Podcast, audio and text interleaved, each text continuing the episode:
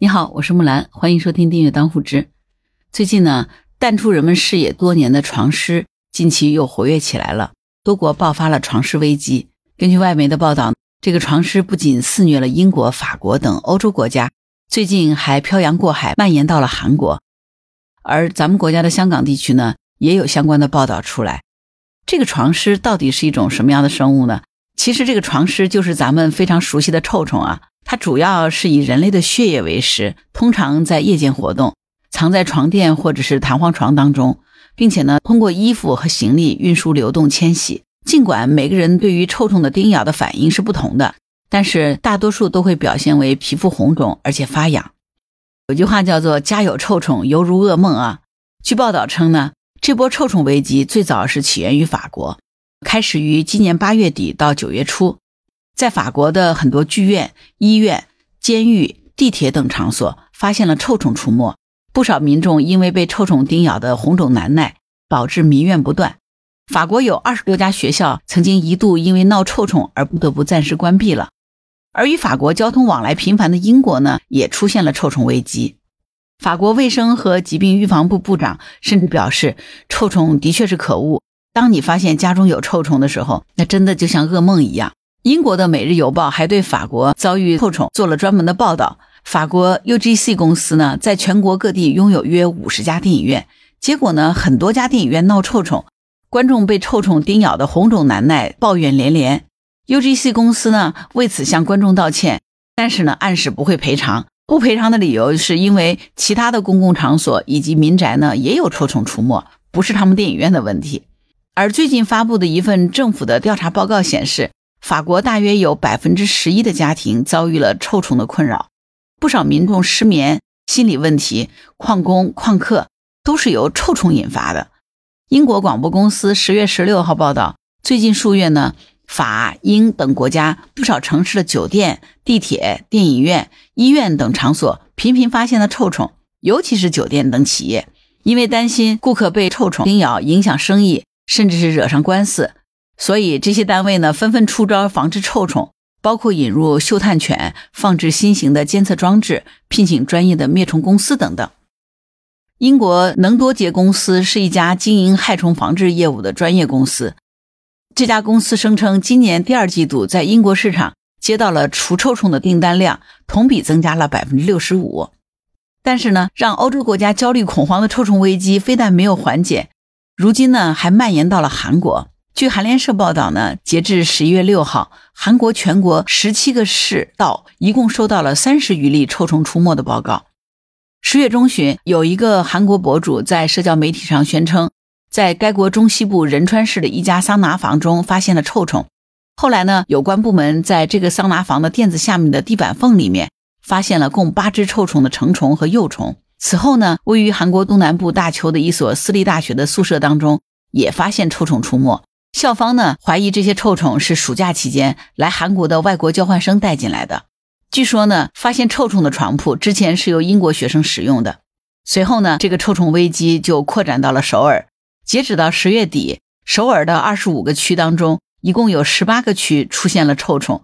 其中，韩国总统府所在的龙山区虫害十分严重，甚至在一家餐厅也发现了臭虫。除此之外，首尔南大门棚户区一带的考试院。也报告发现了臭虫。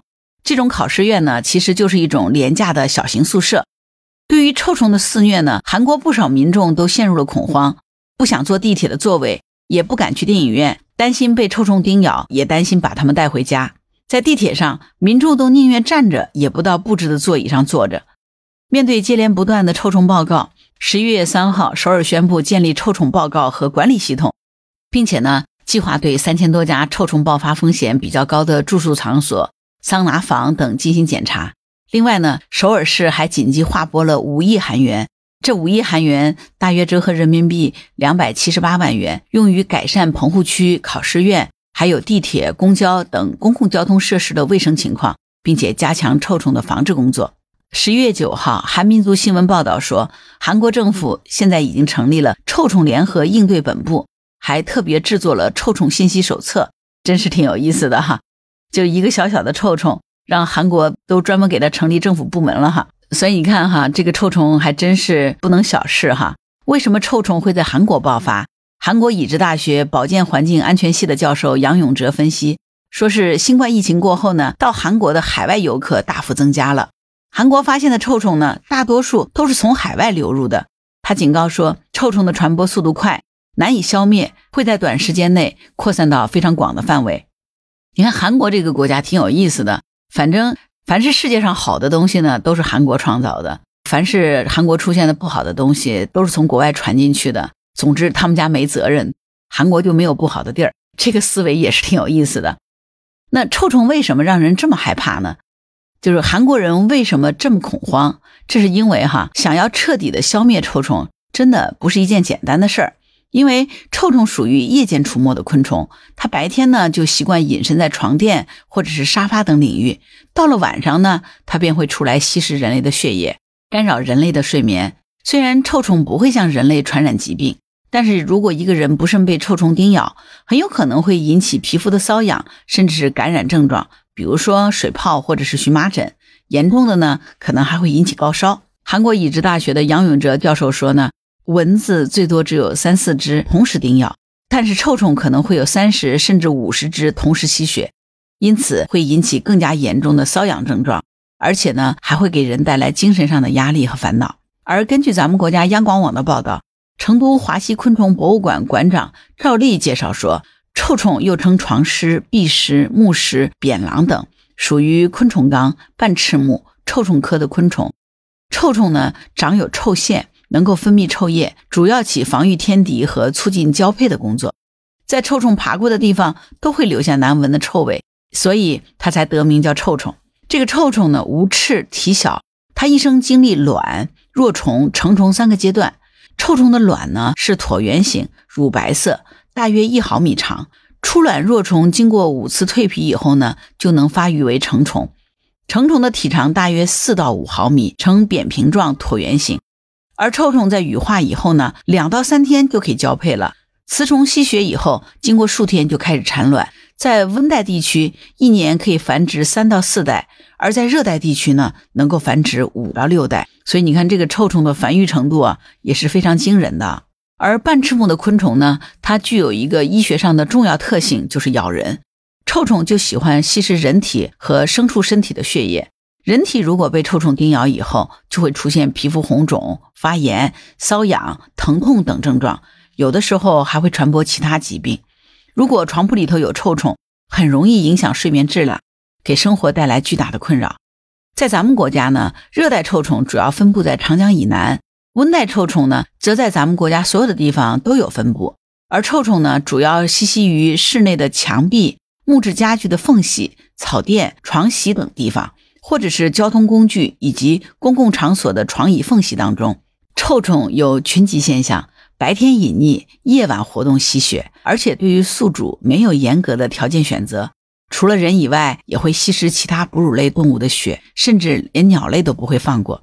尽管从臭虫身上曾经分离出包括乙肝病毒、抗生素抵抗的细菌在内的多种病原体，但是目前呢，还没有证据显示臭虫是一些病毒和细菌的载体，因此呢，臭虫叮咬人的传播疾病的概率。相比较其他昆虫要小得多，对于人类的危害呢，也主要表现在严重的过敏症和精神上的损害。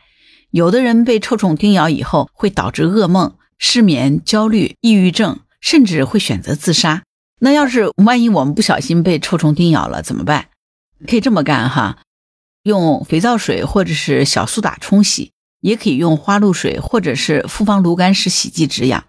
如果被叮咬的地方伴有化脓，可以用红霉素软膏涂抹局部。如果感染比较严重呢，就需要配合口服的消炎药。如果局部红肿热还伴有发烧，那么考虑过敏的情况，结合抗过敏治疗，这个呢就需要到医院及时就诊了。所以你看，臭虫虽小啊，但是也真的很麻烦。总的来说，我觉得还是要讲究卫生啊，这个是蛮重要的。当然，最好呢，我们身边不要有臭虫。所以养成卫生的习惯，就让咱们从自己做起，从身边的小事开始吧。好啦，关于本期话题，你有什么想法？欢迎在评论区留言。如果你喜欢木兰的节目，欢迎订阅、点赞、转发、当护知。当然，如果你喜欢木兰，也欢迎你加入木兰之家听友会，请到那个人人都能发布朋友圈的绿色平台，输入木兰的全拼下划线七八九就可以找到我了。好啦，今天就到这儿，我是木兰，拜拜。